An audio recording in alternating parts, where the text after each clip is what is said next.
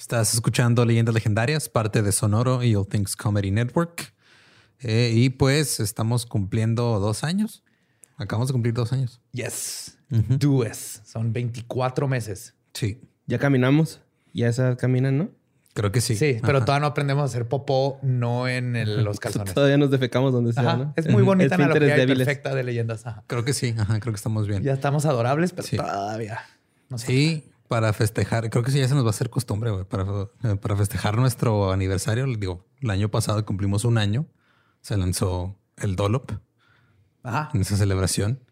Y mañana va a haber algo nuevo. Es todo lo que voy a decir. Oh, yeah. Pero creo que ya se nos, se nos está haciendo ya. costumbre. ¿Qué? Ah, ¿no te avisaron, güey? No, ¿qué? Este, Ah, revisa tu Hotmail, güey. Ok. sí, ahí te correo de la todo. Es que es ajá. Yahoo, no es Hot. Ah, ya. ¿No era la dirección de borrecito moroso 69 arroba hotmail.com? Ese mismo. Porque ahí estaba mandando todos los memos, güey. O sea, Sí. Ahí. Ok, bueno, pues ahí está, ahí para que cheques lo que va a pasar mañana. Es todo lo que voy a decir. Mañana estén listos a las redes de leyendas y de Sonoro. Y ya. Mm, something wicked this way comes. Sí. Por mientras, este, gracias a todos por sus felicitaciones por este segundo aniversario. Y los dejamos con el episodio 106 de Leyendas Legendarias.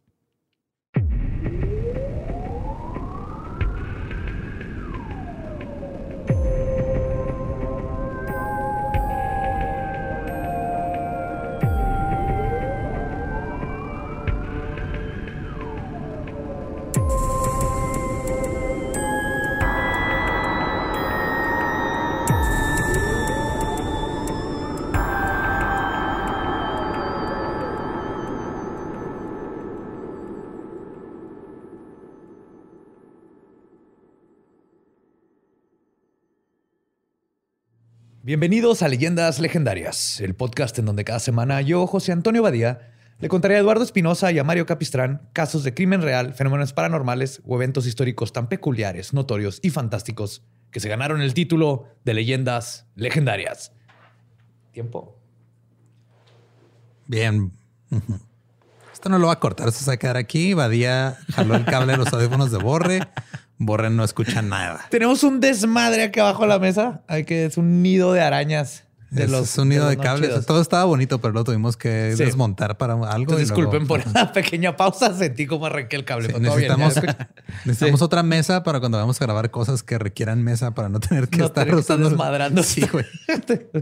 Eso desmadre. Pues bienvenidos a Leyendas Legendarias. Como siempre me acompaña a mi diestra Eduardo Espinosa, maestro de los audífonos y la tecnología Eh. auditiva. Mira, hago lo que puedo. El cable guy. Cable guy. Y a mi siniestra, Mario Capistrán, que ya nos puede escuchar. ¿Cómo estás, Mario? Bienvenido al podcast. Muy bien, gracias, José ¿Te Antonio. perdiste? ¿Nomás te, nomás te perdiste la introducción? No, no, sí, te escuché. Pero tengo aquí a un lado, entonces te puedo escuchar. Pero muy bien, gracias, Joe. Mi ram. Ah. Mi ram, ram, mi ramflas, mi ram. Tu ram, ram, ram. El día de hoy les traigo una, yo creo, de las historias más épicas que he investigado y he escrito. Quería un tema para salir totalmente. Ujú. es el, este es el perejil de- del episodio de Nexium. Necesitamos como limpiar el paladar después de, Ah. de tan agria historia. Entonces espero y les agrade. Londres tiene más que su parte justa de leyendas e historias paranormales. Pero en los 60, una amenaza del más allá aterrorizó una aldea de esta lúgubre ciudad y a sus habitantes.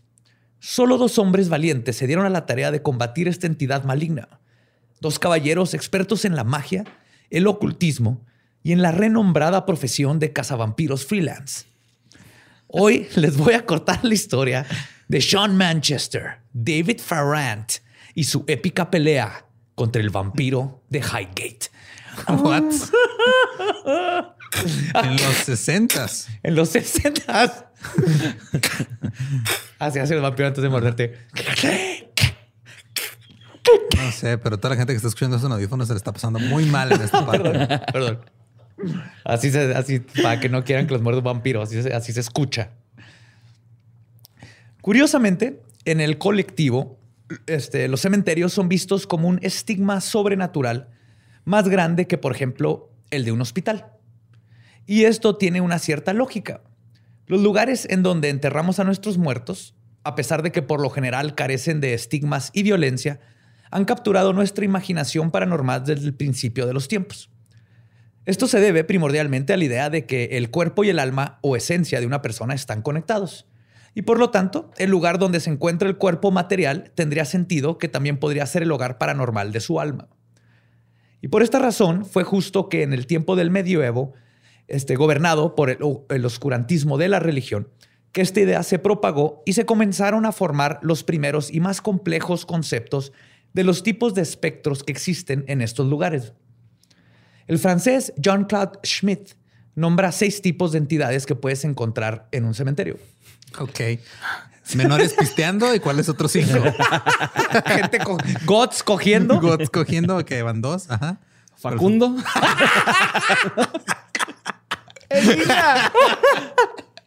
Ay, güey.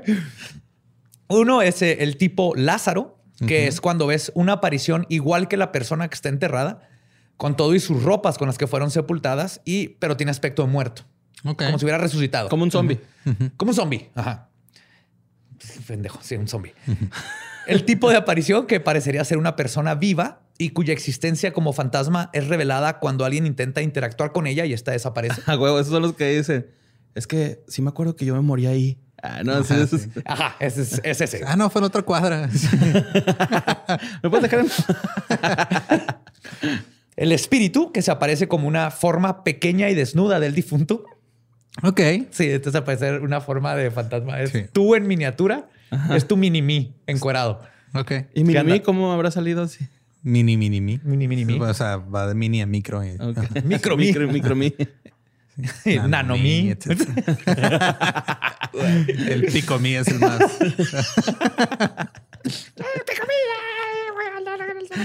Con la tripilla. El fantasma, que es visto como una figura traslúcida del muerto. El tipo macabro, que toma la forma de un esqueleto o cuerpo putrefacto. Y las entidades invisibles, cuya existencia es percibida a través del contexto solamente. Que tumban algo. Te da frío en. Sí, exacto. En la biblioteca, en la escuela. En, la biblioteca del cementerio. Estos son entes del cementerio, nada. Cementerio nada más. Pues allá había un cementerio. Sí, de hecho, pero el cementerio ah, está en el patio. Sí. Y es justo en uno de estos cementerios más viejos y reconocidos de Inglaterra donde un séptimo tipo de morador panteonero desataría la contienda más épica jamás antes vista entre dos cazavampiros freelance. Pero antes de llegar a nuestros protagonistas, tenemos que conocer el campo de batalla. Es la mejor profesión que puede existir en el mundo, ¿verdad? Sí, pero. ¿Estás pensando? Porque es lo que yo estaba pensando. Pero es que estar de la verga facturar, güey. Así factura. Bien cabrón, güey. Tres estacas, seis kilos de ajo. Sí, pero uno, pero uno de los kilos lo sé para hacer pasta, entonces nada más puedo decir cinco. Dos litros de agua bendita.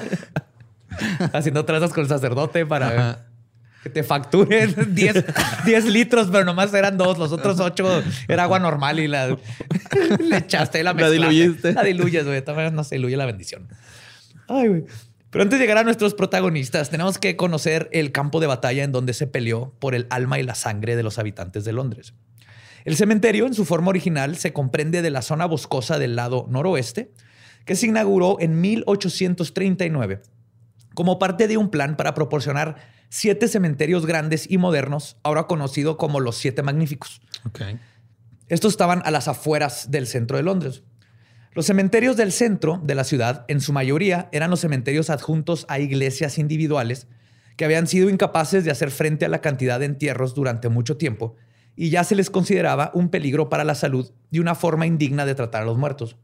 O sea, sí, llegabas a la iglesia, oiga, traigo un muerto, ah, déjalo aquí, aquí lo enterramos, ahorita le oramos, hacemos su lana y luego ya nos vamos. Y entonces estaba la iglesia igual que pues ahorita en la Pero lo hacían, o sea, ¿no los enterraban? Sí, sí, los ah, enterraban. sí. luego llegaban indigentes y niños que se murieron en las fábricas o sacando anguilas, güey. Es que todo el mundo saca. para hacer gelatina, sí, está cabrón, güey. La, vida en Londres era muy cabrón en esos tiempos, güey. Y, alrededor de la iglesia está lleno de casas. Nada más sabes cuántos este, personas han muerto en Inglaterra haciendo números de baile en chimeneas, güey.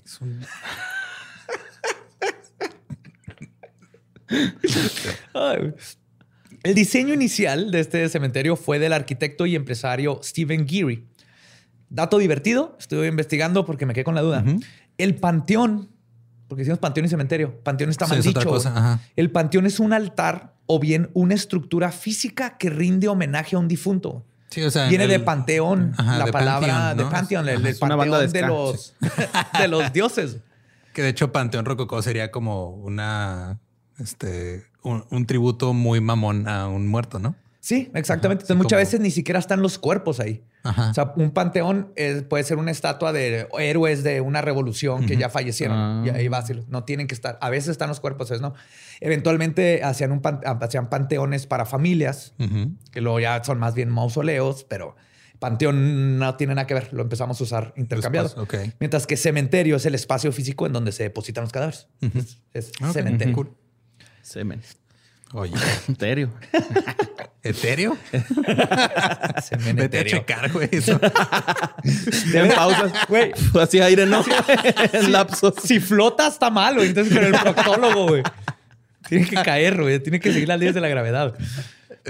En 1854, Highgate fue ampliado hacia el este, donde ambos lados quedaron separados por la vía Swines Lane y conectados por un túnel por abajo. Entonces era un camino, una carreterita y por abajo había un túnel que conectaba los dos lados. Dentro de sus paredes descansan los restos de celebridades como el escritor Douglas Adams, Uh, yeah. Ahí está, que es Hitchhiker's Guide to the Galaxy. Yes. Están John y Elizabeth, los padres del inventor de la Navidad como la conocemos, Charles Dickens. Ese güey mal madre. El científico Michael Faraday. Uh, Ajá. ¿está enjaulado también?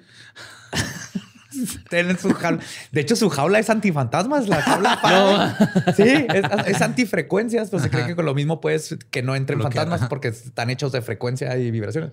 Mm. Una jaula Faraday lo que hace es que previene que cualquier frecuencia de radio, electromagnética, lo que sea, entre a un lugar. Ok. Es- Está Adam Worth, conocido como el Napoleón del mundo criminal, quien inspiró a la creación del personaje del profesor Moriarty. Uh, ok. Ajá, de Arthur Conan Doyle se basó en él y le decían el Napoleón del, del mundo criminal porque estaba Está chaparrito. chaparro, obviamente. Ajá. El cantante George Michael Ok. y Karl Marx. Wow. Ahí está Karl Marx, güey. No, nunca me imaginé que iba, a estar, que iba a estar ahí. Antes de la You apertura. gotta have faith in the proletariat.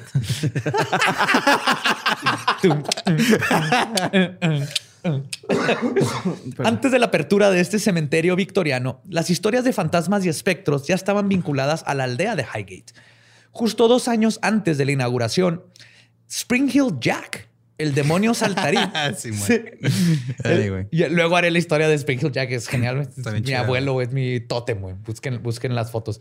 Bueno, es Imag- una o sea, imagínate a, a, a Badía con este mallas pegaditas. Ajá. alas de murciélago alas de murciélago, güey. Ese es Spring Hill Jack. Ah, ya sé. Sí, sí, con sí. su sí. bigote. ¡ajá! Ok, sí, ya. y luego Sí. hacía pendejadas y luego se iba. Sí, era como su primer eh, pro- eh, traje para poder volar, ¿no? No, no, no. Nomás tenía como alitas aquí. Ah, ok, no. No, y de hecho, este güey era un demonio saltarín escupefuego que aterrorizó el suburbio. O sea, se aparecía y les echaba ácido en la, a la, en la cara a la gente. Ah, no mames. O escupía fuego en la boca. O sea, Ajá. este, talones de resorte porque brincaba y se iba madre. Sí, por ejemplo, quemaba a alguien así, le quemaba la cara y luego brincaba dos, una barra de dos metros. Y luego brincaba. ¡Spring Hill Jack! ¿Y? ¿Eh? ¿Y ahí te guacho? Sí. Sí, se iba, güey. Pinche malilla, ¿qué pedo, güey? Está bien cabrón, güey. Es un pinche Joker de, de veras goth. Ajá. Está bien vergas. Ya, ya les contaré la historia de Spring Hill Jack, pero es de ahí mismo. Y estas historias solo aumentaron una vez que se construyó el cementerio.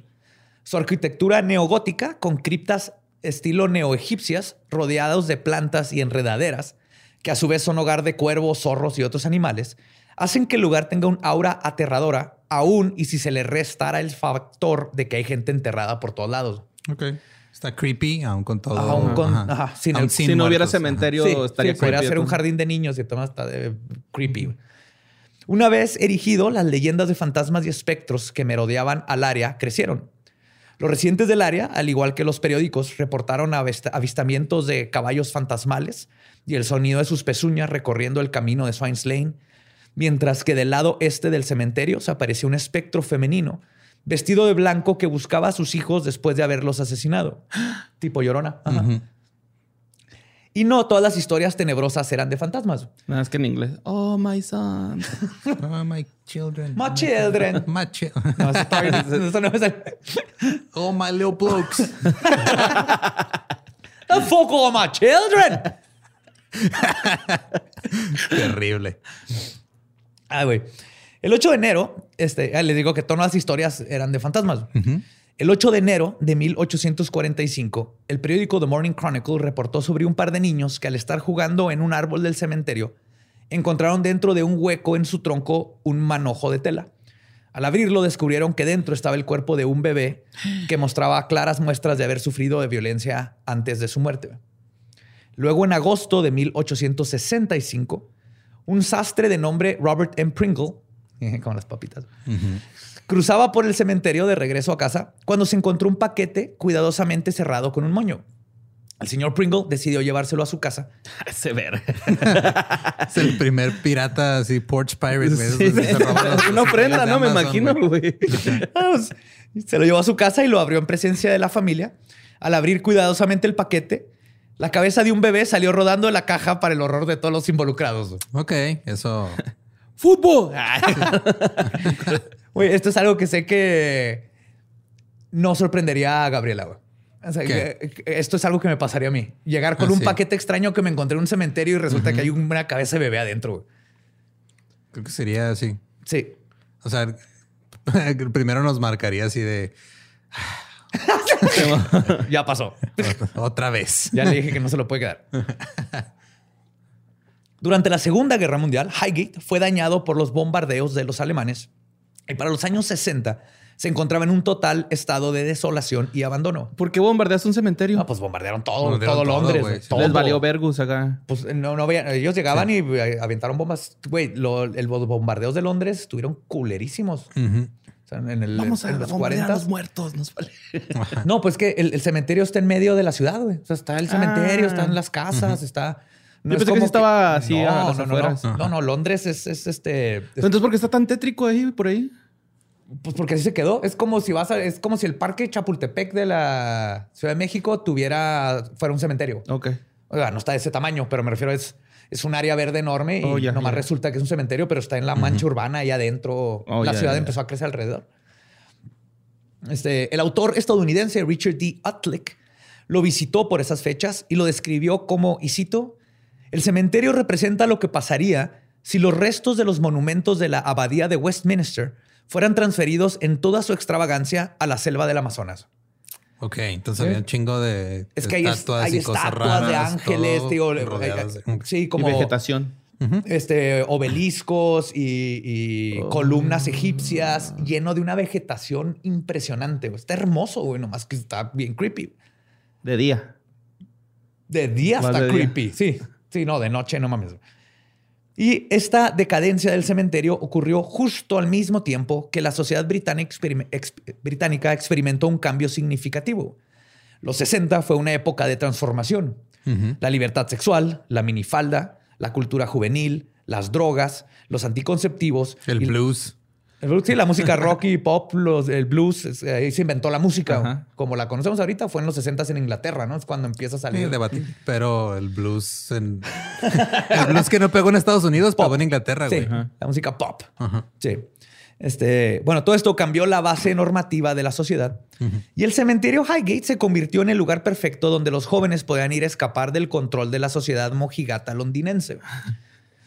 Junto con este cambio social, también llegó el repudio de las religiones organizadas, a las religiones organizadas, perdón, que eran el origen de la cultura de supresión de la que los jóvenes estaban revelando. Mm. Este rechazo a las iglesias y sus religiones llevaron a los jóvenes a revivir antiguas tradiciones espirituales e intelectuales como el paganismo, la Wicca y el esoterismo y empezaron a formar lo que ahora se conoce como el New Age. Ok. Entonces en Inglaterra ahí estaban música bien chingona, revolución sexual, este, y además estaban por lo mismo metiéndose en el New Age y así que a la verdad con todo esto y tenemos toda esta historia de los celtas, historias paganas bien vergas, toda una cultura basada en eso y empezaron a retomar sus raíces. Ya. También con una forma de rebelarse contra las instituciones que los jodían. Pues en estos tiempos los jóvenes que deambulaban por el cementerio también eran testigos de los residentes paranormales del mismo. Uno de los más recurrentes es el espíritu de un monje con capucha que se manifiesta en la parte más antigua del mismo. Pero nada podría preparar a la gente del norte de Londres para lo que estaba por venir. Un monje circuncidado. Sí, güey, no mames, güey. Te amo, güey. Yo te voy a decir ese pedo, güey. ¿What? Pero es que tiene capucha, güey. o sea, uno sí tenía capucha, no esperaban que no tenía, güey. Ay, güey. Uno de champi, el otro cheto. Con ceviche o sin ceviche, güey. Sí. Tienes, lo tienes con ceviche o sin ceviche.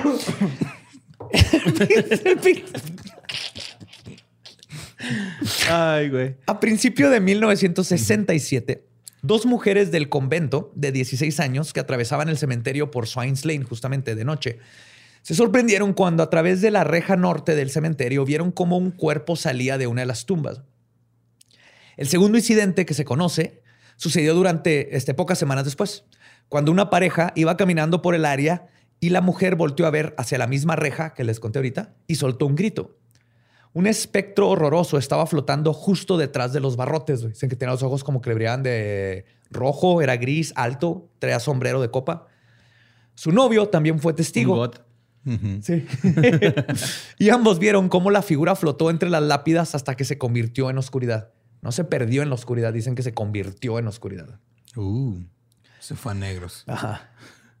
Los avistamientos de este espectro continuaron por varios años y cuando los rumores de este terrible visitante comenzaron a esparcirse, eventualmente llegaron a los oídos de un emprendedor paranormal, sacerdote, perdón, y sacerdote Wicca de 24 años de edad de nombre David Ferrant. Ok. Prepárense para escuchar a uno de mis héroes de la vida de ahora en adelante. Cuya devoción por lo oculto lo llevaría a intentar llegar al fondo de este misterio.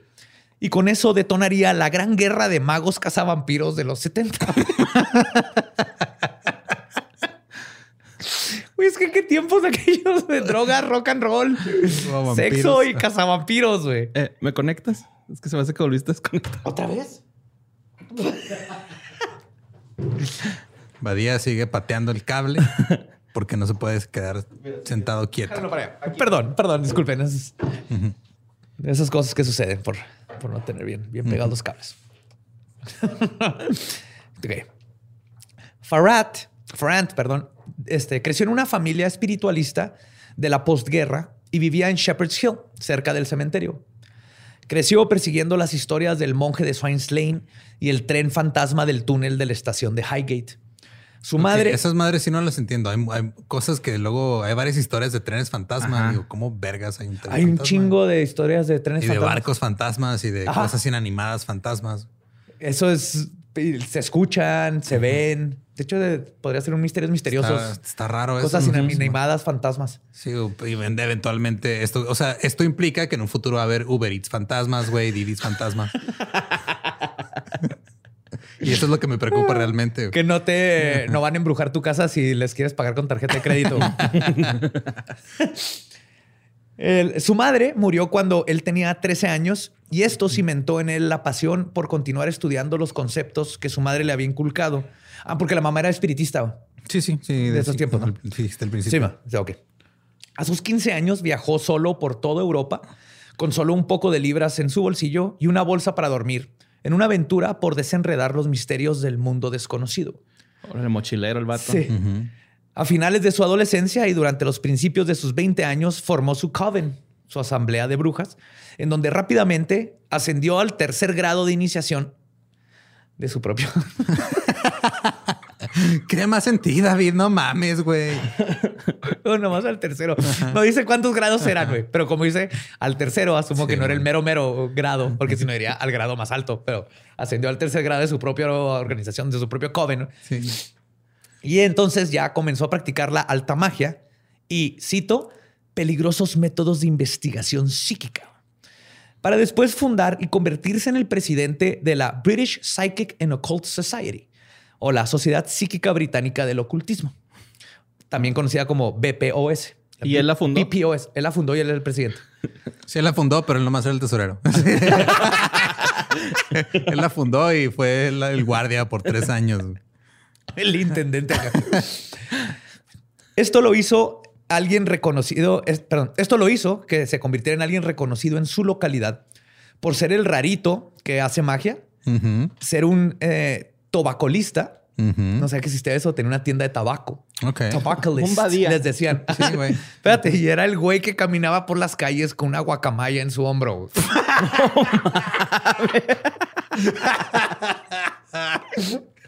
Ah, No un cuervo, una Una guacamaya. guacamaya. Y tiene sentido porque está más cuervos hay un putero en Londres. Ajá, Ver a alguien una guacamaya.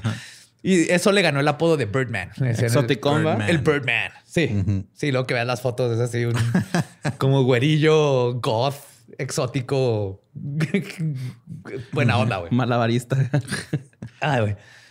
La fama de Farrant, de Farrant pasaría a ser, pasaría de ser el güey de la guacamaya a ser reconocido nacionalmente por sus acciones que comenzaron el 21 de diciembre de 1969, cuando decidió pasar la noche en el cementerio para realizar una investigación paranormal e intentar observar y estudiar el espectro que lo estaba embrujando. Porque allá vean en el periódico mucha gente que decía que había algo. Sí, llegó, le puso talco y canicas a la tumba, güey.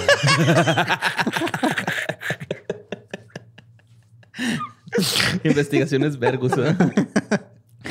Esa noche, Farad logró ver al ser o a la criatura y decidió mandar su reporte al periódico Hampstead and Highgate Express o el Ham and High, como le El decían. Ham and High. Ham and High. Ok. El 6 de febrero de 1970, el Ham and High publicó el artículo donde Farrand declaraba que había vislumbrado una figura gris deambulando por el cementerio que consideraba sobrenatural y además preguntaba si otros habían visto algo similar. El día 13, varias personas respondieron escribiendo una variedad de historias de fantasmas que se dicen que rondean el cementerio o el vecino Swains Lane. Porque Swains Lane es el...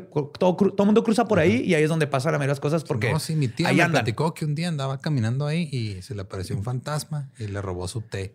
Sí, sí, acá mi abuelita dijo, sale una mano de, de la palmera y te hace así. Ahí hay un tesoro, compa. Ahí hay un tesoro, neta. No, llegó, le quitó los celulares a todos los comensales y luego pagó la cuenta de todos.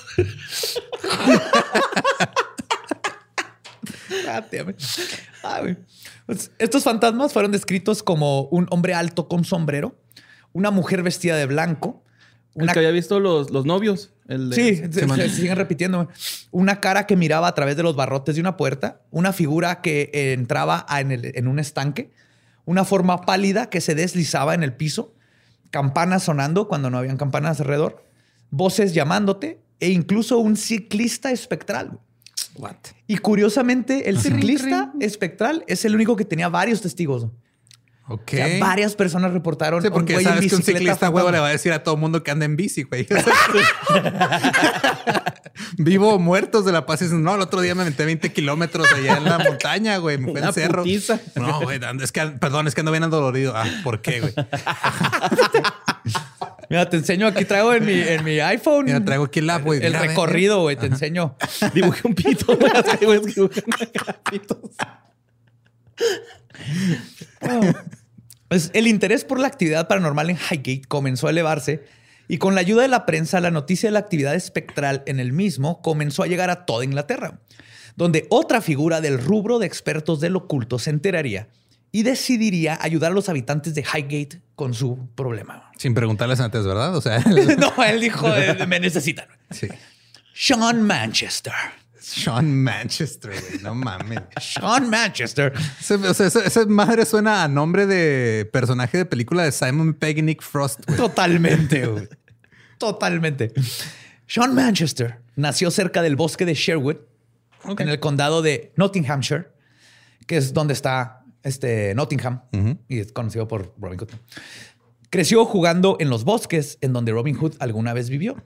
En sus palabras, en sus propias palabras, y cito, mi padre me introdujo a Edgar Allan Poe y mi madre me introdujo a la Santa Teresa de Ávila y después a Saint Therese of Lisieux. Que Teresa de el- este Teresa de Ávila es también se conoce como Teresa la hija de Jesús, que es fundadora de la Orden de las Carmelitas Descalzas. Sí, yo estuve en el Instituto Teresa de Ávila en la Ah, secundaria. pues, sí, y no me, no me acordaba de eso. Creo que no puse atención.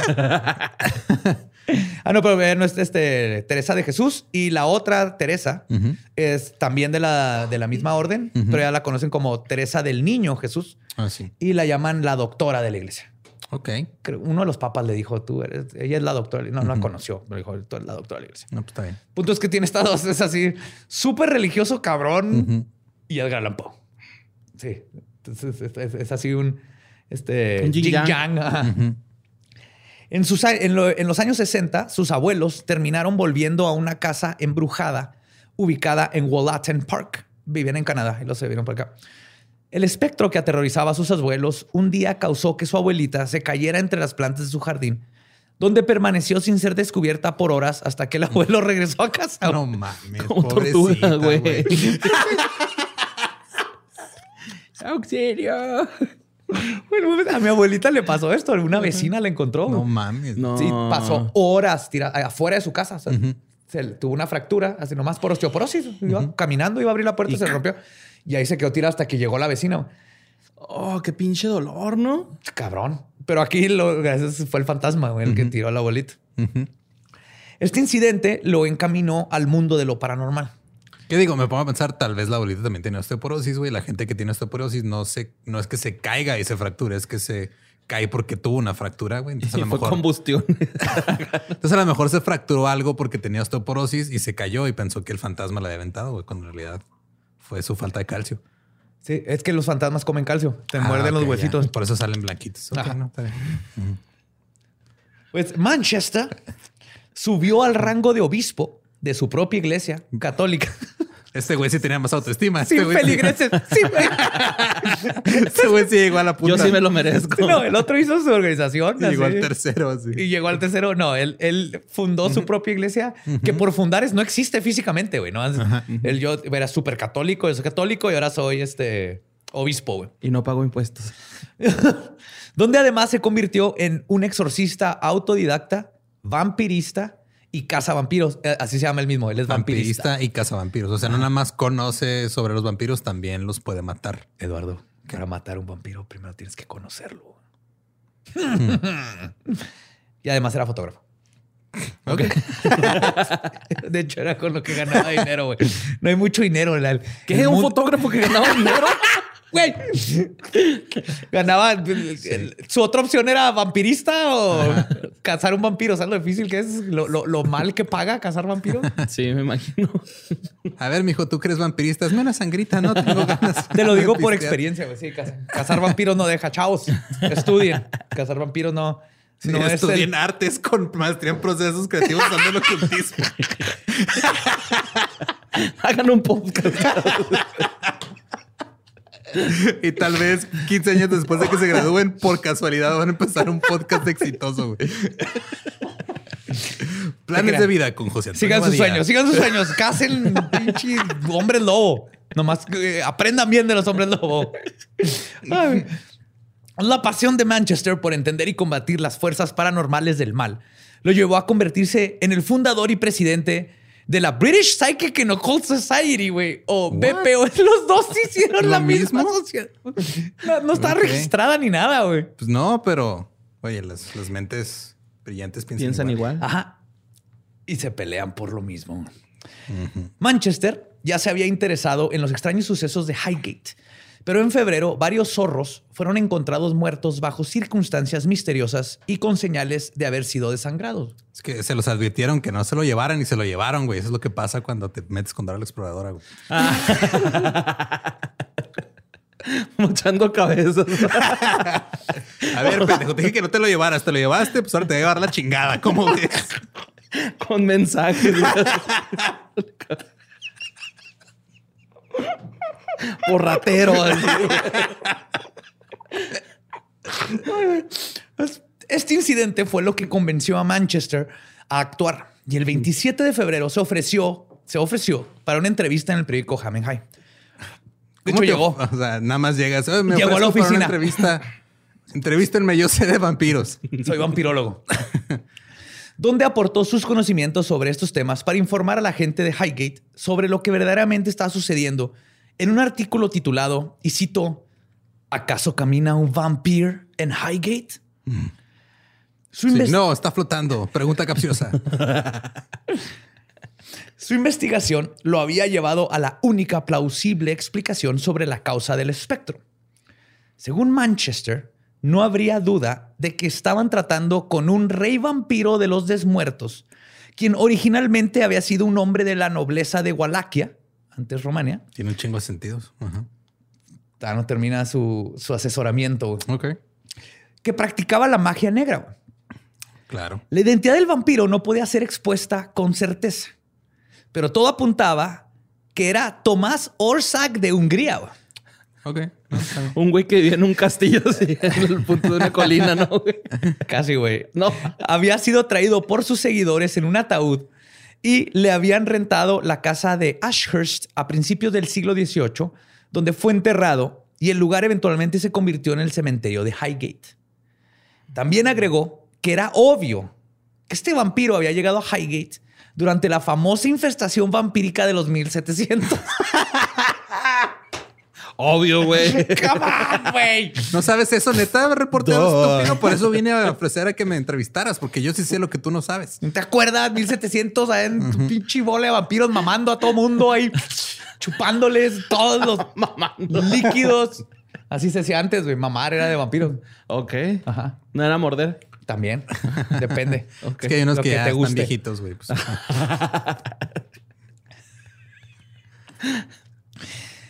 Asumo que para este punto todos están preguntando, pero José Antonio, si el rey de los vampiros, Tomás Orsak, tiene ahí desde el siglo XVIII, ¿por qué no se habían reportado ataques hasta los 60? Porque eh, tiene algo que ver con la luna o una mamada así. Mm. ¿Cerca? ¿Tú? ¿Cuál es tu opinión? Eh, comió frutita antes y decidió regresar a la carne. Son vegetariano, güey. De hecho, esa es mi teoría de por qué desaparecieron, güey. Se hicieron vegetarianos. uno empezó con ese mame de voy a ser vegetariano, ¿no? Y ya no contagió a otros. Chupan puras sandías, güey. Ajá. Le quitan lo rojo como Marcelino. Como Marcelino. Simón. No, según Manchester, el vampir, porque obviamente el vampir. Ajá, vampir. Vampir. Con un W, vampir. The Vampire. el vampiro había estado dormido después de que quedó demasiado débil, pero había sido despertado por culpa de los jóvenes goths y los cultos que practican ritos de magia y satanismo en el cementerio, güey. Sí, no, Obvio. Obviamente. Obviamente. Toda esta pinche cultura revolucionaria con sus minifaldas y sus píldoras para no embarazarse. Lo Y su rock and roll. Le dieron sangre con un goterito y masita con un picadiente, güey.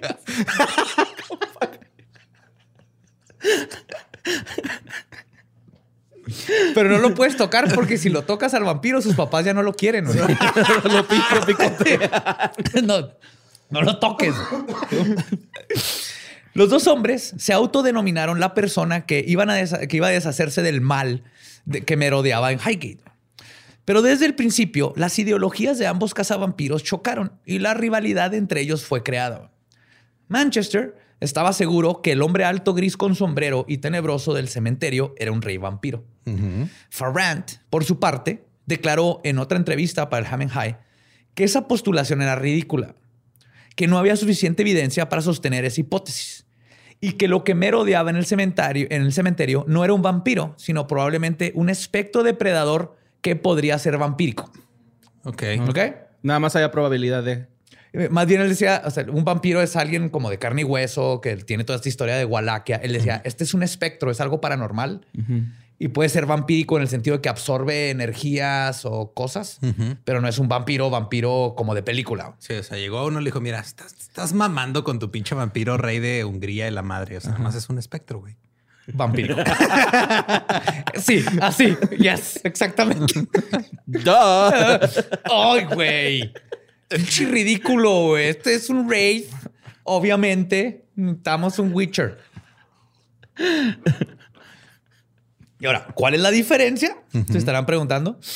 Depende de cuál de los. Dumb Dumber, estos güeyes. sí, güey. Sí, güey. Dumb and Dumber cazando vampiros. La diferencia depende de a cuál de los cazavampiros le preguntes. La diferencia es que una existe y la otra no. los dos estaban de estás bien pendejo, no existe un vampiro de carne y hueso. Y el otro era estás bien pendejo, no existen los vampiros de fantasmas. Ajá. Pero válidos. ¿eh? sí, estás bien pendejo, el 5G te causa COVID. No, no, no, estás bien pendejo, el 5G es para que te controle el cerebro. esa era la pelea que estaban teniendo.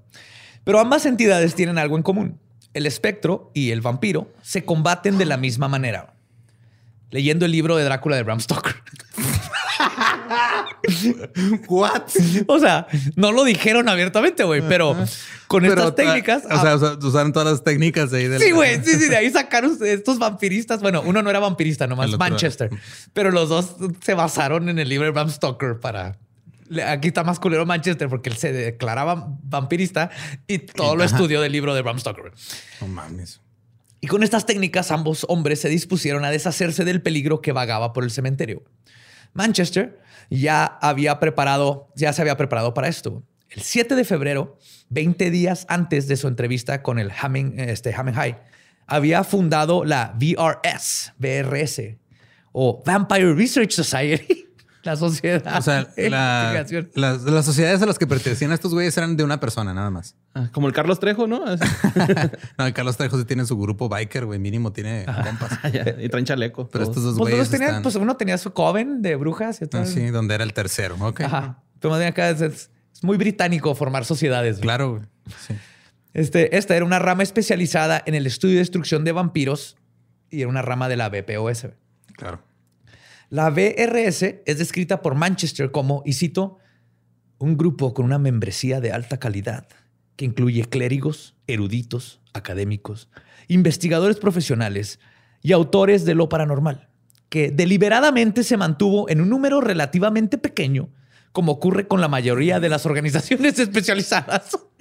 Claro, o sea, estás diciendo, no, no es que no tenga amigos, es que esto es a propósito, o sea, yo nada más Nomás somos tres. Somos tres porque... Y una es mi mamá, pero alguien nos tiene que hacer los burritos para ir a la... porque cazar vampiros tienes que estar bien, tienes que estar hidratado y comer burritos de Winnie. Necesitas la proteína. Salchicha.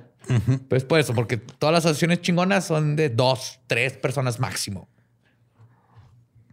Manchester declaró que la razón por la que ponía su vida en peligro al enfrentar estas maldades era, y cito, Primero porque soy católico y por lo tanto he sido comandado a exorcizar demonios. Vean Marcos capítulo 16, versículo 17, de las cuales el vampiro es una variación. Segundo, porque soy un exorcista que se especializa en la vampirología, que a su vez es una subsección de la demonología. Y, y es mi trabajo exorcizar demonios. O sea, por lo mismo tres veces. Está bien. Farrant, por su parte, por su lado, sabía que no estaban tratando con un vampiro de carne y hueso, así que su técnica de ataque sería con magia. Claro. Wow. Wow. Su plan, su plan era realizar una serie de aquelarres con su coven para detener la maldición y desvanecer el espectro. Dos métodos diferentes, dos hombres con distintos entrenamientos en el ocultismo, pero ambos cargaban con estacas y cruces porque no estaban pendejos, güey. Ah, y hay un vampiro ahí, güey. O sea, cama. o ya haces un güey mínimo acá, un putacillo, ¿no? Pues sí. Sí. O sea, la estaca va a chingarse al vampiro o al humano, güey. O sea, los dos. Sí, te sale un güey eh, a la una de la mañana en un cementerio con un sobre de copa, tú lo estacas y preguntas, haces preguntas después. Sí. Legalmente eso no les va a funcionar en la corte, no lo hagan, pero. No. Pero eso es lo que haría tu instinto. Manchester declaró que el viernes 13 de marzo, of course, of course, claro que viernes 13, emprendería una cacería de vampiros oficial. Una rueda de prensa y por rueda de prensa me refiero a que fue a la estación local, ITV. Ok. Y el vampiro un, reporte de pendejos algo. ah, yo ya tengo cita ese día, mi amor. ¿Qué tal el 16? Voy a ir a ver al Brad Pitt. Este, la estación local, un reportero de la estación local, ITV, se presentó al cementerio para entrevistar a Manchester y a Ferrent y algunas otras personas que aseguraban haber visto al espectro. La entrevista se publicó a mediodía y en menos de dos horas, una horda de cazavampiros aficionados se aglomeraron en el cementerio armados con estacas y ajo. Y obviamente estaban haciendo fila ordenada porque les va a hacer fila ordenada a los británicos, güey. Sí, a ver, el que sigue. Me toca, ya me toca matar al vampiro. No, espérate, 16 enfrente. Ah, sí, no hay problema. Aquí me echo un té mientras. Espero. Té de Los policías intentaron detener a un centenar de blades británicos. Pero eran demasiados y al poco tiempo estaban todos dentro del cementerio, abriendo criptas, vandalizando mausoleos, enterrando estacas y decapitando a varios cadáveres. Pinches vatos. ¿Qué pedo, güey? Pinches hooligans hasta para esto. Fíjate ver eso, güey. Una horda de cazavampiros, güey. Ay, güey. Oh, estoy llorando. Ay, güey. Para desgracia de todos. ¿Estás llorando porque no pudiste estar ahí? sí, fue parte mía. Qué bonitos tiempos, güey. Bueno, ahorita puede ser un zombie walk o algo así. para compensarlo. Una fiesta de COVID, igual ya están muertos, nomás todavía no les llega. Ay, no mames. Para desgracia de todos, el espectro no apareció ese día. Es que era- me, me- me hace pensar en, en otros tiempos donde esto era un, un escándalo y un Ajá. desmadre. Para desgracia de todos, el espectro no apareció ese día. Pues no, güey, hicieron un boletín, güey, en los medios, güey. Te digo, Todo pendejo sabe quedar ahí a esperar. Que hoy se conoce como el gran pánico vampírico de Highgate. Capaz ya ahí andaba, ¿no? Entre, la, entre todos los güeyes. güey.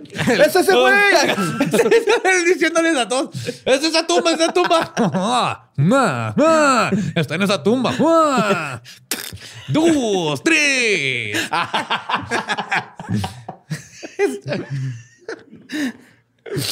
Pero el hecho de que la profanación de cuerpos no resultara con la muerte exitosa del vampiro no fue deterrente para Farrent, quien era el único que sabía cómo destruir al espectro. O sea, el único que lo veía decía, pendejos, no, no, es- esto es un fantasma. güey". En la noche del 18 de agosto de 1970, Farrant, ayudó, eh, ayudado por una luna llena y una linterna, ingresó al cementerio en busca del vampiro entre las tumbas. Su expedición fue abruptamente detenida, cuando de entre la oscuridad dos luces empezaron a aparecer. Y de la penumbra salieron dos policías. Oh, fuck. Ah, shit. Al ser confrontado por los policías, Farrant les dijo, y cito, ustedes no entenderían, pero estoy buscando un vampiro. Un día, de, güey, un día de estos, güey, de repente vamos a recibir una llamada de alguna autoridad y nos va a decir, oiga, tenemos aquí a José Antonio Badía, dice que usted es su contacto. Lo encontramos en un cementerio con una red persiguiendo brujas. Puede venir a recogerlo, por favor. Desnudo así en lodo, güey. ¿no? Enlodado, güey. No me arrepiento de nada. Con gogles rojos, güey. ¿no? Sí, por favor, trágale su medicamento y ropa interior. Era un espectro residual. Y yo lo vino de guardar en este frasco. No se me escapó por su culpa, idiota. llamada. Ay, güey. Los policías lo revisaron y encontraron que traía un rosario en el cuello y una cruz de madera y una estaca guardadas en el pantalón. Claro, pues hombre precavido. Y de hecho, ya en, en YouTube está el video donde recreó esa escena porque fueron a entrevistarlo. Y el vato se ve cómo se brinca, saca su rosario y lo saca su crucecita de madera y su estaca. Y es lo más glorioso que van a ver en su vida. güey. Con su Apuntando con la estaca. Sí, vamos. Farrant fue arrestado por, y cito, cazar vampiros. Es un delito. Y llevado a la...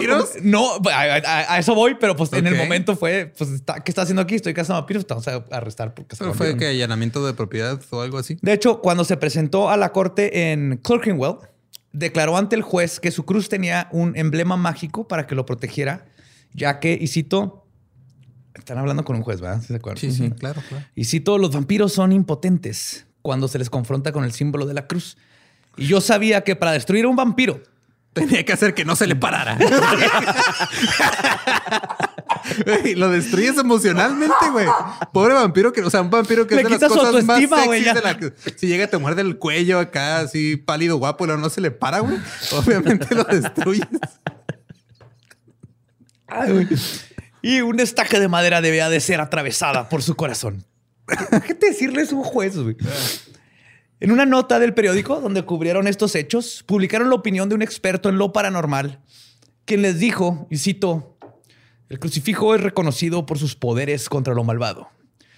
Pero la estaca de madera, temo decirles que eso es algo que sacaron de Drácula. También hay en ese mismo video donde Farran se brinca la barda, este, entrevistan al, al cuidador del cementerio y así que, ¿qué piensa este cielo? Yo pienso que son una bola de idiotas. Son, son un par de idiotas gloriosos. Pero of idiots. Aparte, ok, o sea, el juez le ha dicho, mira, güey, no te puedo meter a la cárcel por pendejo. Entonces, te puedo meter porque estás alterando la paz. Checa lo que pasó, güey. Ferrand continuó diciendo que si no hubiera llegado la policía, su plan hubiera sido entrar a las catacumbas para inspeccionar los ataúdes. Al momento de encontrar eh, a este ser sobrenatural, le habría clavado la estaca en el corazón y luego hubiera huido corriendo. Güey. Farrant fue de. Ah, claro, güey, le acabas de enterrar una chingada a un vampiro y, y, te estás basando en un pinche libro de ah, ficción, güey. No, ya, ya, ya. Y si no jala. Y luego es que aparte es tercer nivel, ¿no? Este güey. Sí, no más tercer nivel. Sí, pero y si no jala, fíjate que le des y resulta que no jala. Tú, tú, le das y corres. Pero Farrant fue dejado en libertad, ya que su arresto legalmente, güey, lo único que lo podían agarrar era por haber entrado en propiedad privada. Pero el magistrado David Pierce Price Jones dictaminó que el cementerio no se considera legalmente una propiedad privada. Ok. Mm. Entonces, lo único, porque no lo podían meter a la cárcel por cazar vampiros. Y lo único por lo que lo podían meter, pues no, no entraba. El 30 de agosto, Manchester y un pequeño grupo de su BRS entraron al cementerio de día después de determinar la tumba exacta donde residía el vampiro. Órale. Manchester logró entrar por el techo del mausoleo usando una cuerda No mames. Me, los imagino. imposible, güey. Me los imagino con sus overoles, ¿no? no, este güey anda vestido, bueno, andaba de, traje con moño. Ah, güey. Ajá. Y a veces traía sus trajes de, y sus obispo. Este, entró, pero para su sorpresa, el ataúd estaba vacío. Ah. Asumiendo que el vampiro se había cambiado de lugar. Tenía una nota de desalojo, ¿no? Abandonado, fuga. Asumiendo que el vampiro está jugando las escondidas. Dijo uno, dos, un, dos, tres por mí. Anticipando que se había cambiado de lugar, anticipando su llegada. Manchester roció la tumba con agua bendita y le depositó ajos adentro para prevenir que el espectro pudiera volver a descansar. Wow. Después hizo un exorcismo, pero al poco tiempo se dio cuenta que no funcionó cuando los cuerpos de zorros muertos continuaron apareciendo. Pero esta vez los animales no serían los únicos testigos de un ataque vampírico. Al poco tiempo después del exorcismo por parte de Manchester, una mujer de nombre Jacqueline Beckwith, que vivía en North Hill, despertó una noche al sentir una mano gélida sosteniendo la suya. Al poco tiempo, esa mano su mano se entumió, seguido por que todo su cuerpo, seguido por todo su cuerpo hasta que Jacqueline se volvió a dormir. Eso es, eso es el sexo en Inglaterra, ¿no? Despertó embarazada. de un niño güerito protestante. Ay, güey. Al despertar encontró rasguños profundos en sus muñecas. Tiempo después, dos jovencitas que salían de la escuela se toparon con un cadáver decapitado y quemado. What? Sí. Al parecer era un cuerpo de una mujer que había sido enterrada hacía más de un siglo. Y ahora había sido confundida por un vampiro. Ah, no. esto no fue ni Fanchester ni fue uno de estos. Fue de los otros de los pinches del, pánico vampírico. Manchester estaba seguro que el vampiro estaba atacando fuera del cementerio. O sea, él dijo: Lo que le pasó a esta chava y lo de esto es, el vampiro. Y que había que poner un alto al vandalismo causado por los cazavampiros novatos. sí, güey, ellos son pros, ya son pros. Novatos. Aun y cuando tenían la misma meta, la disputa entre los dos cazavampiros continuaba. A finales de los 70, Manchester publicó su libro titulado The Highgate Vampire. Wow. Donde explicaba los sucesos que estaba viviendo. Farrent este, inmediatamente publicó su propio libro llamado Beyond the Highgate Vampire, donde cuestionaba todo lo que decía Manchester. Pero la Cada libro vendió una copia que compró el otro güey, ¿no? Así el contrario, Para copiarle el siguiente. Hijo, güey, te tengo un dato bien verga sobre eso, güey. o sea, estos, estos güeyes son dos señoras peleándose en una publicación de Facebook. Tienen 24 años, güey. Son dos señoras peleándose en una publicación de Facebook totalmente. en un grupo de compraventa, güey. sí. Pero la campaña de, desacreditación de su contraencante no iba a detener a Manchester, quien regresó al cementerio de nuevo, de día, en horario permitido. Claro Ahora acompañado de una psíquica que le dijo cuál era la tumba nueva del vampiro. Después de lograr abrir las pesadas puertas de hierro del mausoleo, Manchester entró junto con sus dos acompañantes. Levantó la tapa del ataúd, que era pesadísima, el cual él sabía que estaba seguro que la habían cambiado, o sea, que era la tumba donde fue la primera vez, pero ahora habían cambiado el ataúd pesado de un lugar a otro. Y dentro encontró el cuerpo disecado de un hombre.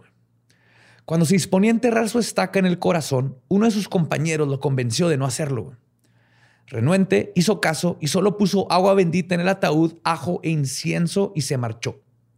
Pero neta es que sí le enterró una estaca, nomás que no cuenta eso porque ahí hubiera sido profanación de un Ah, cuerpo y lo meten en la cárcel. tumbas. A la sordilla. ¿no? Sí. Un picadiente.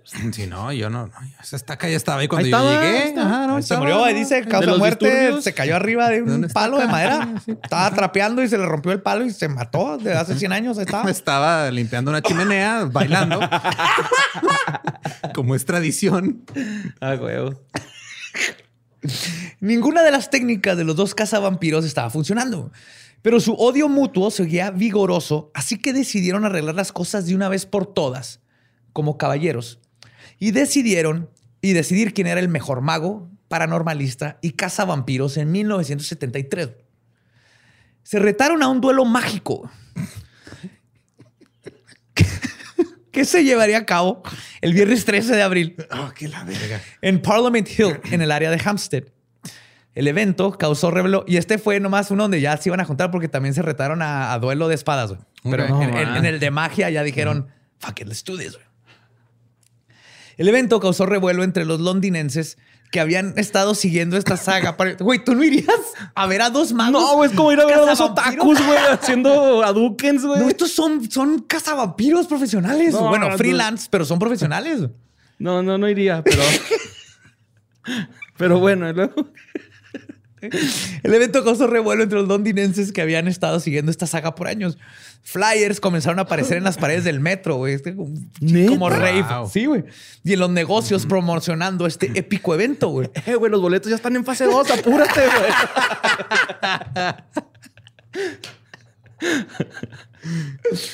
Cuando un hombre local reportó que su gato se había perdido. Ah, perdón, no, me, me brinqué ahí. También comenzaron a circular rumores de que Farrant había sacrificado un gato negro frente a un par de vírgenes como parte de un ritual pagano para elevar su poder y ganar la, la pelea. ¿Cómo haces eso, güey? O sea, preguntas, así, agarras el gato, vas caminando por la calle y preguntas, ¿eh, tú has cogido? No, mira. Y luego matas al gato ahí enfrente de él. O sea, ¿cuál es el método? ¿Cómo, cómo? Es Black Pussy. Ibas con un gato a un este torneo de Smash Bros. Lo matas enfrente de esa gente. Ahí va a haber varios vírgenes. Ok. Cuando un hombre local reportó que su gato se había perdido, todos asumieron que el responsable había sido Ferrant. Claro. Y Y la es lo que más tiene sentido, ¿no? A lo mejor no es porque los gatos tienden a salirse y a explorar. Ajá. Y, y aparte, Ferrant nunca. Ferrant neta sufrió aquí del pánico satánico. Sea, lo acusaban de cosas este, de, de culto satánico, así que él nada que ver, él era Wicca. güey. Sí, sufrió de lo mismo que el- en Estados Unidos y aquí en México estaba pasando. Y las acusaciones infundadas fueron tantas que la RSPCA, o el Royal Society for the Prevention of Cruelty of Animals, en español la Real Sociedad para la Prevención de la Crueldad contra los Animales, acusó y pidió que Ferrant fuera procesado, nomás con rumores. No mames. El día de la batalla llegó, pero tristemente Se le olvidó su varita en la casa. ¡Oh, confundí, güey! ¡Esta es la estaca! La estaca no es la varita. Deja, tengo que regresar. Pues que tú sabes cómo está este pedo. No, sí, claro, güey. Aquí aquí te calmo, aquí te calmo. Aquí te calmo, tiene que ser justa la batalla, claro. Este... No pasó nada, güey. Los espectadores llenaron el lugar, pero Farrant nunca llegó, güey. La razón por la que no se Culo. presentó al duelo no fue por cobardía, Ah, ¿no fue por culo? Sino porque había sido arrestado de nuevo. No más. Yep. Verán, Farrant entró otra vez al cementerio, otra vez con mujeres de su coven para intentar un ritual de alta magia. Fue descubierto dentro de uno de los mausoleos con una de sus seguidoras desnuda en medio de un ritual, con todo y fotos que sirvieron de evidencia. Ok, está bien. Mira, por lo menos se divirtió. Sí. Forant ahora era acusado de dañar memoriales, interferir con restos humanos, vandalismo y la profanación de un cuerpo. Él se Eso nada más fue lo que le hizo a la del Coven.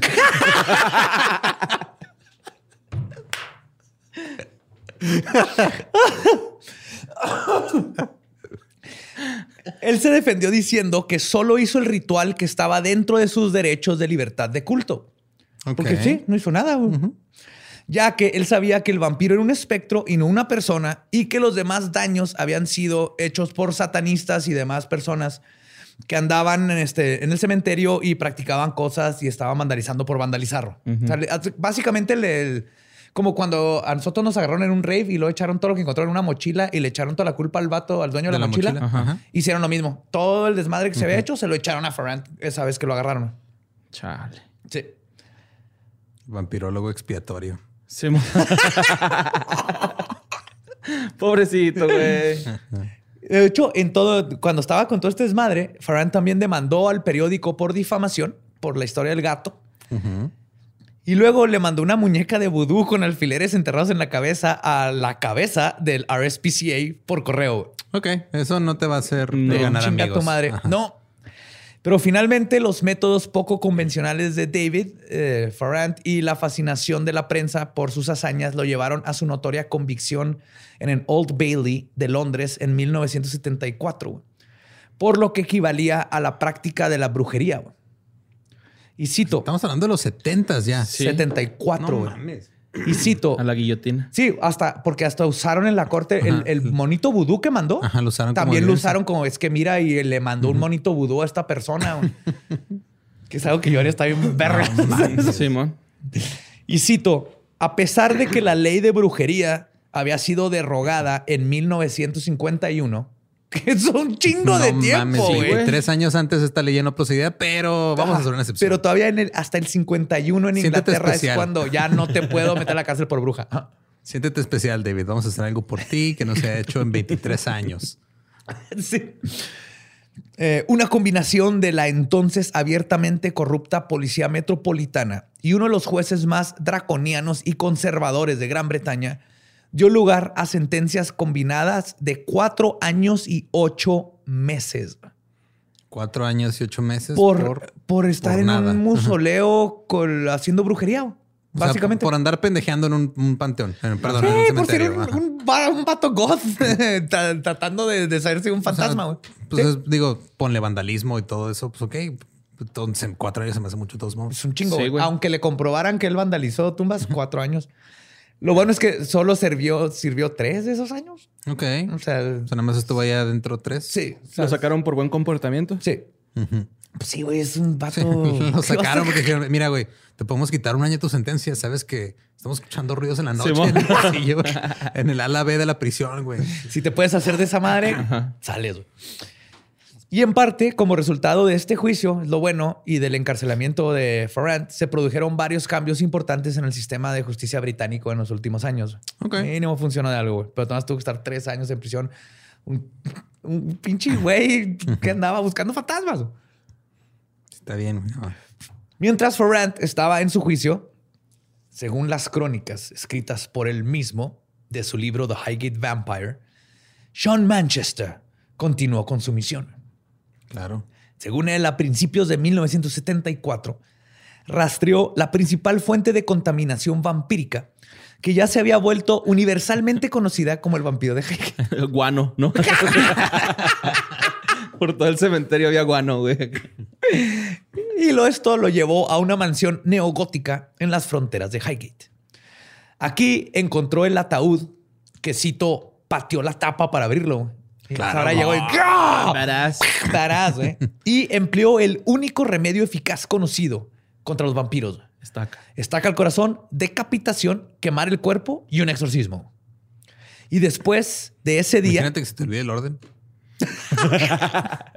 Chingado, lo exorcicé primero, güey. Primero se la jalo. ¿Cómo era? Yo de bottom. No, primero eh, yo top y luego bottom. Y luego ya le, le la estaca. Pero. Ah, Ah, debe haber aprendido vampirismo.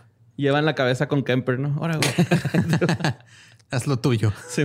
Pero tenemos que aceptar, güey, que desde ese día no se ha avistado ningún espectro vampírico cerca del cementerio Highgate y sus alrededores. ¿no?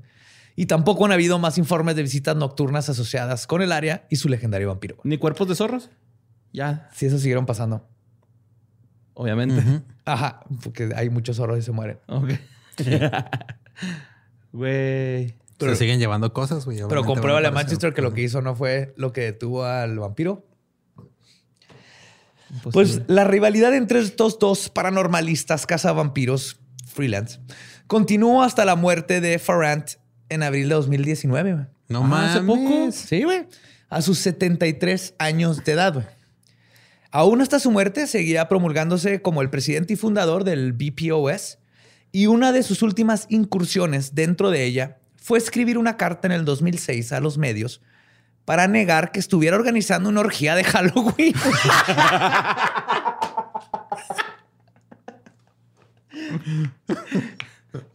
Wow. Wow. Tienes que negar que estás organizando una orgía, güey. No soy yo, güey. Si Voy a no ir, yo lo estoy organizando. En su carta dijo, y cito, me han acusado a lo largo de los años de ser muchas cosas por los medios de comunicación y por unos medios de comunicación y otros. Entonces es la primera vez que me acusan de coger. Primero, gracias. Segundo, ¿cómo se atreven? Ay, güey. A lo mejor él era virgen y por eso podía hacer los rituales. Se ¿no? puso él enfrente de un espejo están dos, güey. Órale. Se me han, este, me han acusado de muchas cosas, incluido ser un satanista, un brujo negro, una bruja loca sexual ad infinitum. Solo me gustaría señalar que no soy ninguna de esas cosas. Y además aclaro que los rumores de orgías es- son porque una vez hicimos un ritual de Wicca en donde hice el amor abajo de unas sábanas de seda mientras otras personas veían. Eso no es una orgía. No, eso y no es una estoy de orgía. acuerdo con Ferret. Eso no es una Sí, orgía, ¿no? nada más es este. Es Pues, sexo, ¿sexo público. público? Ajá. Ajá. Y era un ritual pagano. Y hasta se taparon porque son británicos. Claro, sí, se taparon. Esto no es parte del ritual. La sábana no es parte del ritual. Entonces, se taparon y hay pudor. Hay que, tiene que haber pudor. Sí, güey. Este era un buen amigo de David Chapman Ok. de Monty Python. Eran súper compas, güey. Este, este, compartían whisky regularmente, güey. Órale. Sí. Pues yo creo que David Chapman vio en él así. Esto, Sí. es, esto es un sketch de. Mon- Tu vida es un sketch de Monty Python. Sí, Farrell, lo es lo que le decía. Sí. Tú eres Monty Python. Sean Manchester aún está vivo. En su libro The Highgate Vampire revela que mató a otro vampiro después de su de lo que vio, después de que lo vio convertirse en una araña gigante y lo persiguió adentro de una casa y lo mató. Ah, ya está mamando, güey. O sea, primero Sí, Bram. Stoker, luego It. Oh shit.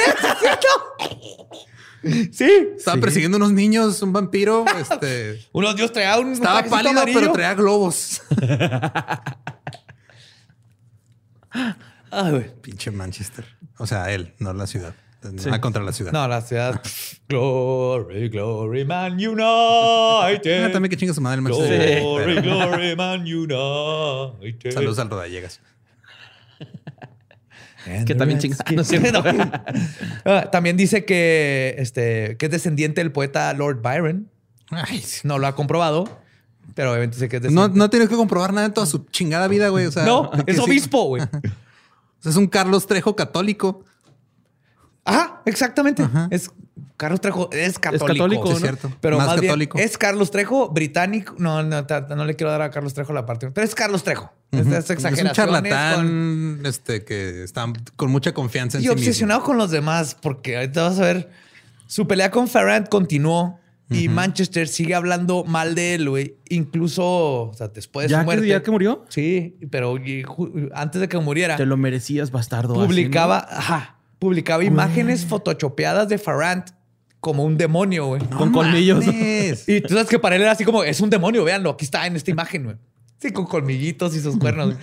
Porque aún sigue enojado de... También se quedó muy enojado, güey, porque Farrant hizo un cómic en, en esos tiempos, güey, que se titulaba The Adventures of Bishop Bonkers.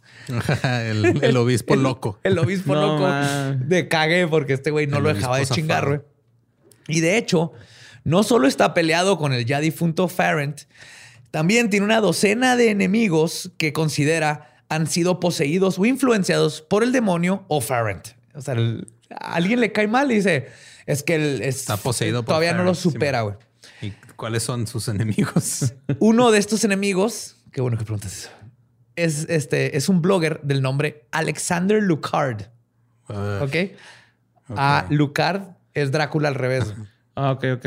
Si se han jugado Castlevania o Ajá, o- Drácula al revés es Alucard. Él es visto Alexander el Lucard. Pero anime este, ¿cómo se llama? El anime donde sale Alucard. Castlevania. Castlevania. Ah, ok, ya. Ah, no, Mm. también Hel- Hel- Hel- Helsing. Hel- Helsing, Helsing, ajá. Pero Alexander Lucard es un güey Es blogger, güey güey. random, ajá. Pero él dice que lo está hostigando bien culero Manchester porque está seguro que Lucard es Drácula, güey. No te neta, Sí, pinche. güey. O sea, Ah. yo sé que eres un vampiro, cabrón. Yo sé que Sí. estás ahí chupando la sangre de vírgenes. No, güey. Te estoy viendo, ya me Y es que entre más culero. viejito, más necio, ¿no, Exacto. güey? Eh, Malditos punks. Pero aparte se debe haber sentido, o sea, Manchester se debe haber sentido bien listo. Dijo, no mames, esa- su nombre es A. Lucard, es Drácula al revés, güey. Lo deduje yo solito, güey. Me la pelan todos. Yo tengo la razón. Así, güey. A huevo que eso Así hizo, fue, güey. Y cuando no está hostigando a otros investigadores, escribe libros que tienen muy buenas reseñas en Amazon. Ok. Mm. Estas buenas reseñas, curiosamente, vienen de una sola persona de nombre Veritas, que en latín es verdad. Verdad. Quien coincidentalmente también le pone malas reseñas a otros libros sobre vampiros o que hablan bien de Faranto. No mames, pues es él, güey. Pues sí, claro, que sí. ajá. Claro. Es Lo- como los güeyes que estaban peleando por las pinches bolas de camioneta, güey, pero en vampirismo, güey. Sí. Güey. Lo último que se supo de Manchester en los medios fue que en el 2012 Kevin Chesham publicó fotos de un cuarto dentro de la casa de Manchester que contenían, y cito, una cantidad masiva de parafernalia nazi. No mames. Manchester respondió a estas acusaciones diciendo en su blog, aclarando Nine. que este, que este cuarto es donde expone su, y cito, hobby de coleccionar artículos militares históricos, Ah, ok. que incluye No, pues, puras suásticas, una foto de Hitler enorme con un marco bien bonito. No. Sí, y puras cosas de nazis. Pinche Al Ramones, ¿por qué no nos invitó, güey? Otro rollo, güey. Que será un tirense ahí, va. Y esa es la historia de Sean Manchester, de Farrant, este, Farrant. Farrant y El el vam- vampiro de Highgate. No mames, güey. Y esto pasó en los 60 Se- se- 70 todavía hasta, güey, no, no, no mames. O sea, neta, sí. Es, es épico, güey. Es épico. Sí, güey. que este güey siga sí. de. Estamos bien de- mecos, neta, como sociedad, güey. Sí. Sí, por eso. pero no podemos estar pasando bien padre. Podemos estar. Estos podrían ser nuestros problemas. güey. Sí, Dos pero idiotas entonces, o sea- peleándose por quién tiene razón sobre un vampiro y los dejas que traten de cazar al vampiro. Claro, pero también hay gente que está, o sea, digo, si tú los quieres ver así pelear y decir, ah, sí, están bien mecos y todo, pero estamos de acuerdo que la gran mayoría de la gente que estaba ahí viendo el pedo era gente que sí creía que era real, güey. Simón. Totalmente, pero se iban a pelear con magia. Como Ajá. Harry Potter. Ah, claro. Borre es la única persona en el mundo que no iría a ver un duelo de magos. Pero yo, yo lo iría a ver por las razones completamente equivocadas. O sea, Ah, no, claro, esto es, Sí. esto es diversión. O sea, pero yo prefiero estarme preocupando porque hay dos idiotas cazando vampiros en un cementerio. Que, que las cosas que, con las que tenemos que lidiar ahorita. güey.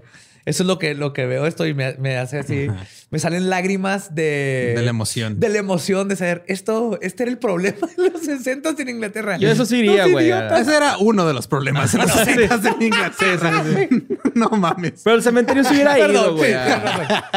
A- cazar vampiros. Sí, a la casa, pero no a cazar, güey, acá al cotorreo, ¿no? Así Simón, pues Claro, vamos, güey. Hace, hace- chelas. hace Simón. poco, este, una- Organizar grupos, güey, llevar las tortas, güey. Bueno, no hace poco, gato. Alguien va a necesitar tortas, Simón, güey. Van- alguien va- Vendes Casi, tortas casi y al churros. principio de la Fish and chips. pandemia, este, nos invitaron a un tour virtual por así por lugares de Londres. O sea, pues era, Está bien, pergas. era por Zoom. Pero te- tenemos un cupón, güey. Tenemos que, antes de que se expire, güey, Sí, tenemos cierto. que ir a Londres.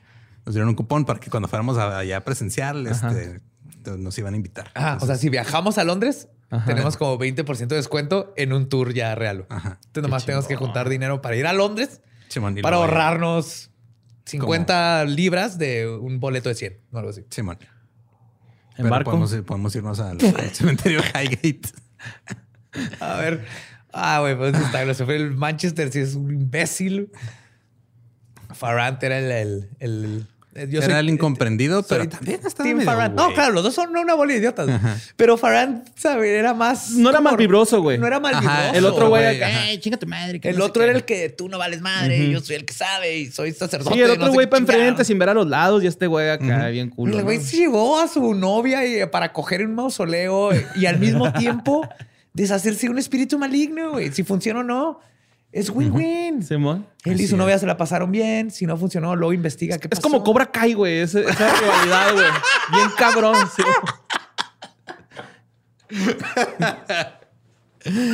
Ah, ah, sí, señor. Ok. Ah, pues... espero les haya gustado la aventura. De los... y aparte el nombre, y yo no lo inventé, así eran, eran cazavampiros freelancer. Nice. Eh, pues recuerden que eh, nos pueden seguir en todos lados como arroba leyendas podcast. Yo soy arroba ningún Eduardo. Eh, yo soy Mario López Capi. Ahí me encuentran como Elba Diablo. Nuestro podcast ha terminado. Podemos irnos a pistear. Esto fue palabra de Belzebub.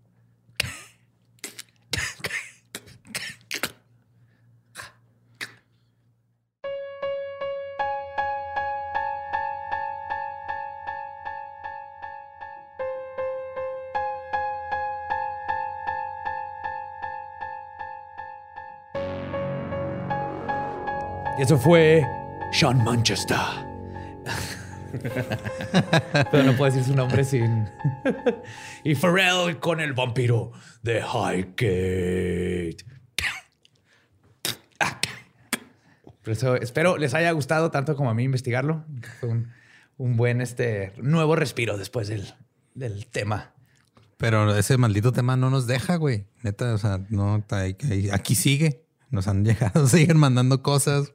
Ahora se abrió todo el desmadre y ahora resulta que. Ahora resulta que este, hay gente que apenas nos estamos dando cuenta que estuvo involucrado. Es un, es un cagadero. Pero mira, todo bien. Eh, cuando el dirigente del partido político con, con más seguidores actualmente también resultó que cayó ahí, aparentemente de buena fe. Estamos bien. Lo engañaron. Con engaños cayó. Cayó con engaños. Qué raro, ¿no? Que un engañador se ha engañado, güey, así tan fácil. Es que se, se cancela, güey. Es como lo que decía Sherlock Holmes, ¿no? De que lo más obvio nunca nadie se da cuenta, así de. Ajá. No se lo esperaba, güey. Simón. No, está, está pendejo. a ver, espérame. Eh, iba a hablar de eso, pero antes de pasar a eso de engañadores y estafadores. Ajá. Nada más quiero mencionar algo que eh, ha estado con nosotros desde tiempo que nunca nos ha fallado, que es, por supuesto, el tinte vegano de Arctic Fox. Ese tinte jamás te va a engañar, jamás te va a manipular emocionalmente, porque ni siquiera manipulan ni, ni usan animalitos para probar cosas. Entonces, Así sabes de buen corazón. que es de buen corazón en realidad. Ese sí es un tinte de buena Arctic Fox, el verdadero tinte chingón. y aparte tampoco te va a dañar internamente ni a tu cabello. No, no te va a asumir la mollera. Después de un año de estármelo pintando y todo, está es, que está libre de PPDS, güey. Es lo que hace. No sé qué es eso, pero qué bueno que no tiene. Es lo que te causa alergia en el, en el cuero cabelludo.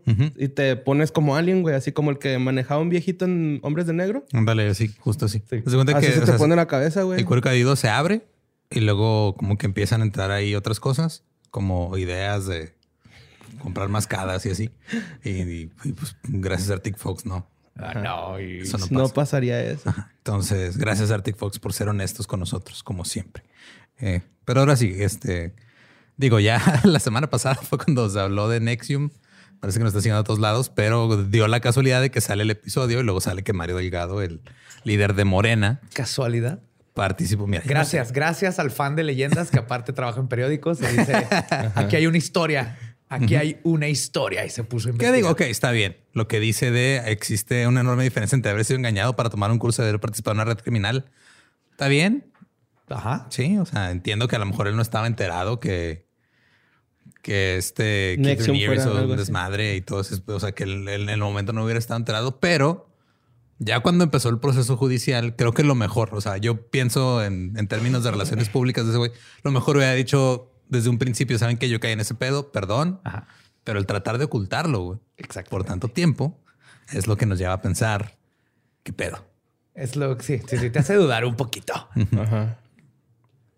Pero su justificación fue en ese contexto asistía a programa de gestión de liderazgo y éxito corporativo de una institución a la que asistían miles de personas de todo el mundo. En México, antes de mi participación, ya habían asistido y recomendaban dicho programa políticos, famosos periodistas y líderes de opinión. ¿Qué es lo que decíamos en el episodio, güey? Si de repente ves ahí a Emiliano Salinas o ves a alguien más, dices, ah, este pedo es legítimo. A Tom Cruise. dentro. En la cienciología, Sí, ¿no? Dices, ándale, ay, güey, es. Tom Cruise, güey. Pero luego llegas y te dicen, sí, una mamá africana. Dice, the bike. Nope. Nope. Hasta ahí. Ajá. Y luego también salió, bueno, eso ya había salido antes, pero también resulta que eh, la candidata a gober- la gobernatura de Nueva León, Clara Luz Flores, también fue integrante de ese Y pedo. ella era este, bufandita amarilla. güey. Sí. Ella A lo mejor y tiene la coach. KR, ¿no? En, el- en la... Acá en, en donde se los ponían. Tenía la KR en el acá. es que no sé, es la cadera, ¿no? La cadera. Pues es la, la cadera. ingle, ¿no? Cadera Es- ingle. De cadera. ajá. Ujú. El Nies. Ay, el Nies. Ay, güey, qué asco, güey. No. No. Y pues este, de- digo, de ella ya se había hablado, pero pues también este fue. Eh, fue Eh, Para ella está más difícil negarlo Sí, porque, porque- para llegar a coach tienes que pasar y pagar tiempo, un chingo sí. de lana y luego ya eres tú la que está a cargo de coachear. Entonces, eso es lo que ha pasado. O sea, el- digo, nos van a, creo que nos van a seguir este, llegando casos e historias de gente. Sí, señor periodista, sigue investigando. A mí me siguen ganando un chorro de casos de gente que me cuenta historias de que estuvo en un culto o que ahorita dice, oh, fuck, creo que estuve en un culto, ¿no? Qué miedo. Que también dice este, en la otra nota que esta es de Forbes, porque la que leí ahorita era del Universal, que este, dice que participó, o sea, que, el, que los cursos que tomó este Delgado eran en torno a la virilidad y el control sobre las mujeres. Ah, Ah, no más. No más. Ajá. Pero que no, o sea, que no hay No manera aprendí, de... pero no aprendí nada, ¿eh? Sí, no, no, Ni no. tomé apuntes, ya perdí mis apuntes, de hecho, ya los perdí todos. Sí. ¿Cómo que? Oh, ¿cómo, ¿Cómo vas a un curso de eso y luego dices, todo está bien? Es que está Emiliano Salinas, todo está bien. Sí, pues sí, o sea, la. o sea, la, la este. Que estuvo bien padre que el caso se destapó gracias a un medio que se llama Pájaro Político. Sí. Eh, o sea, pero este publicó su carta en la que decían la búsqueda de mi desarrollo personal profesional, he asistido a diversos seminarios, bla, bla, bla, bla. A los largos de años me he formado en el ITAM, la UNAM, la Universidad de Essex, Yale y Harvard. O sea, primero está diciendo, he entrado a cursos de universidades bien chingonas donde nada más va la gente más inteligente, Ajá. pero luego me hicieron pendejo. Ajá. Un curso de cómo tratar a las mujeres. Que no tengo las notas, de los perdí, los perdí, acuérdense. Fue, fue a tomar un curso de un güey que tenía la carrera trunca, ¿no, güey? sí. Qué verga. Así es, y lo que dice es obviamente que en medio de la guerra sucia de la derecha no es casualidad que esto salga a la luz. O sea, ahora es culpa de la guerra de medios de la derecha que nos estemos enterando. Bueno, no es el hecho de que él haya Lo ido. hizo. Ajá, no. Ajá, sí, o sea, no, no le están Sí inventando fui, algo. pero yo no tengo la culpa. ¿no? Ajá, sí fui, yo no tengo la culpa y ahora que me lo están echando en cara es culpa de alguien más. Sí, se enteraron de algo de mi pasado biculero y lo están sacando a la luz porque los medios me odian. Sí. Que ahora, digo, dio la casualidad que era el güey de Morena. Pudo haber sido cualquier güey de cualquier partido político. O sea, también hubo otros políticos involucrados. Probablemente vamos a ver los nombres de los involucrados después. Eh, pero qué pedo. Si de repente, o sea, días después empezaron a salir muchas cosas. Pues salieron todos por luz también.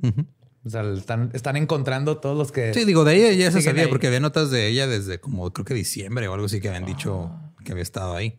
Pero pues ahora que salió este pedo, como que, o sea, siempre que sale una nota, juntando. se jala otra y como que se pegan ahí todas las notas y se hace como un Cronenberg de notas de Sí. un monstruo de cosas raras que pasaban. también estaban unos de Televisa, ¿no, güey? O algo por el estilo, güey. Puede ser. Sí. Porque por eso pasaban el Somebody Save Me, güey. Porque que, que sea una pinche serie muy chingona, pues no, güey, está bien aburrida, güey. Bueno, Mira, ya te echaste el fandom de sí, los, se sí, los tenías encima. A mí se me hacía aburrida, güey, más bien. Pero había mucha gente que le gusta y está bien, no está mal. Pero, pero sí está raro, ¿no, güey? Que duró mucho tiempo ahí en, en Yep. Televisa.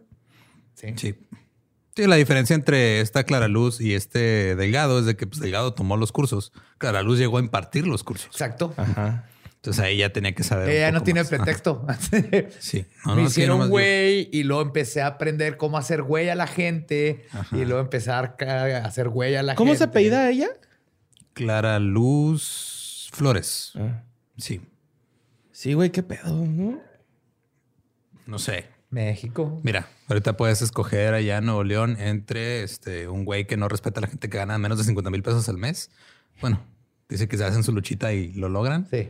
O, o una que dio cursos de Nexium que probablemente se los dio a la, a la familia de ese mismo güey. O sea, son tus opciones allá en Nuevo León ahorita. Eh, todos estamos igual de jodidos, Nuevo León. Ponte nuevo. Poder Nuevo. Sí. Feel Ah. yo aquí en Juárez también nos, nos va a ir de la chingada con eso. Ah, claro, sí. Pero lo bueno es de que ya mínimo estamos conscientes Chingón de el los que le peligros. toque. Chingón el que le toca el Blue Demon, ¿no? De gobernador, güey. Agarrándose a putazos con la delincuencia, güey. Y qué chingo. En Sí, su ahí sí va a haber respeto, claro. Ahí sí. O sea, ahora sí ya respeto más a los luchadores que se están postulando. que a esta Qué gente. cagadero, ¿verdad? Ah. ¿Qué digo? Una cosa es este, tener un poquito más respeto a un güey que usa máscara que a otro güey que trata de ocultar sus acciones. O sea, son diferentes tipos. Uno está ocultando pues, su nombre por... pues, pues, porque así funciona la lucha libre. Por tradición. Ajá, por tradición. Y misticismo. Sí, no porque... Aparte es, demon, güey. Sí. O sea, que si se quita esa madre va a ser un demonio lo que vamos a ver atrás de esa máscara, güey. Probablemente. Y luego es Junior. Uy. Entonces, Entonces, es, es grosero. Ujú. Malcriadillo. Él no batalló, güey. Pues sí. Y si quieren escuchar un poquito más, ah, es algo relacionado al tema, pero no necesariamente hablando de la parte política, mañana puede que pase algo al respecto. Exacto. Ustedes estén atentos mañana a lo que pase aquí en este canal, en este feed de audio, o donde, donde quiera que estén escuchando y se van a topar con algo. Así como todos los miércoles están pendientes, mañana están pendientes. Sí. Uts, los amamos. Macabrosos, macabrosas. Manténganse curiosos y curiosas. Nos escuchamos el próximo miércoles. Macabroso. Dije macabroso como O siempre. mañana también. O mañana. Pero ¿qué pasa mañana? Existen historias tan oscuras, tan extrañas, tan al día, que no pueden ser contadas en leyendas legendarias. Para eso inventamos una nueva dimensión. Historias del Más Acá. En Historias del Más Acá encontrarás reseñas, noticias y tendencias al estilo de Badía, Lolo y Borre. Ahora en un episodio adicional cada jueves. Busca Historias del Más Acá en Spotify.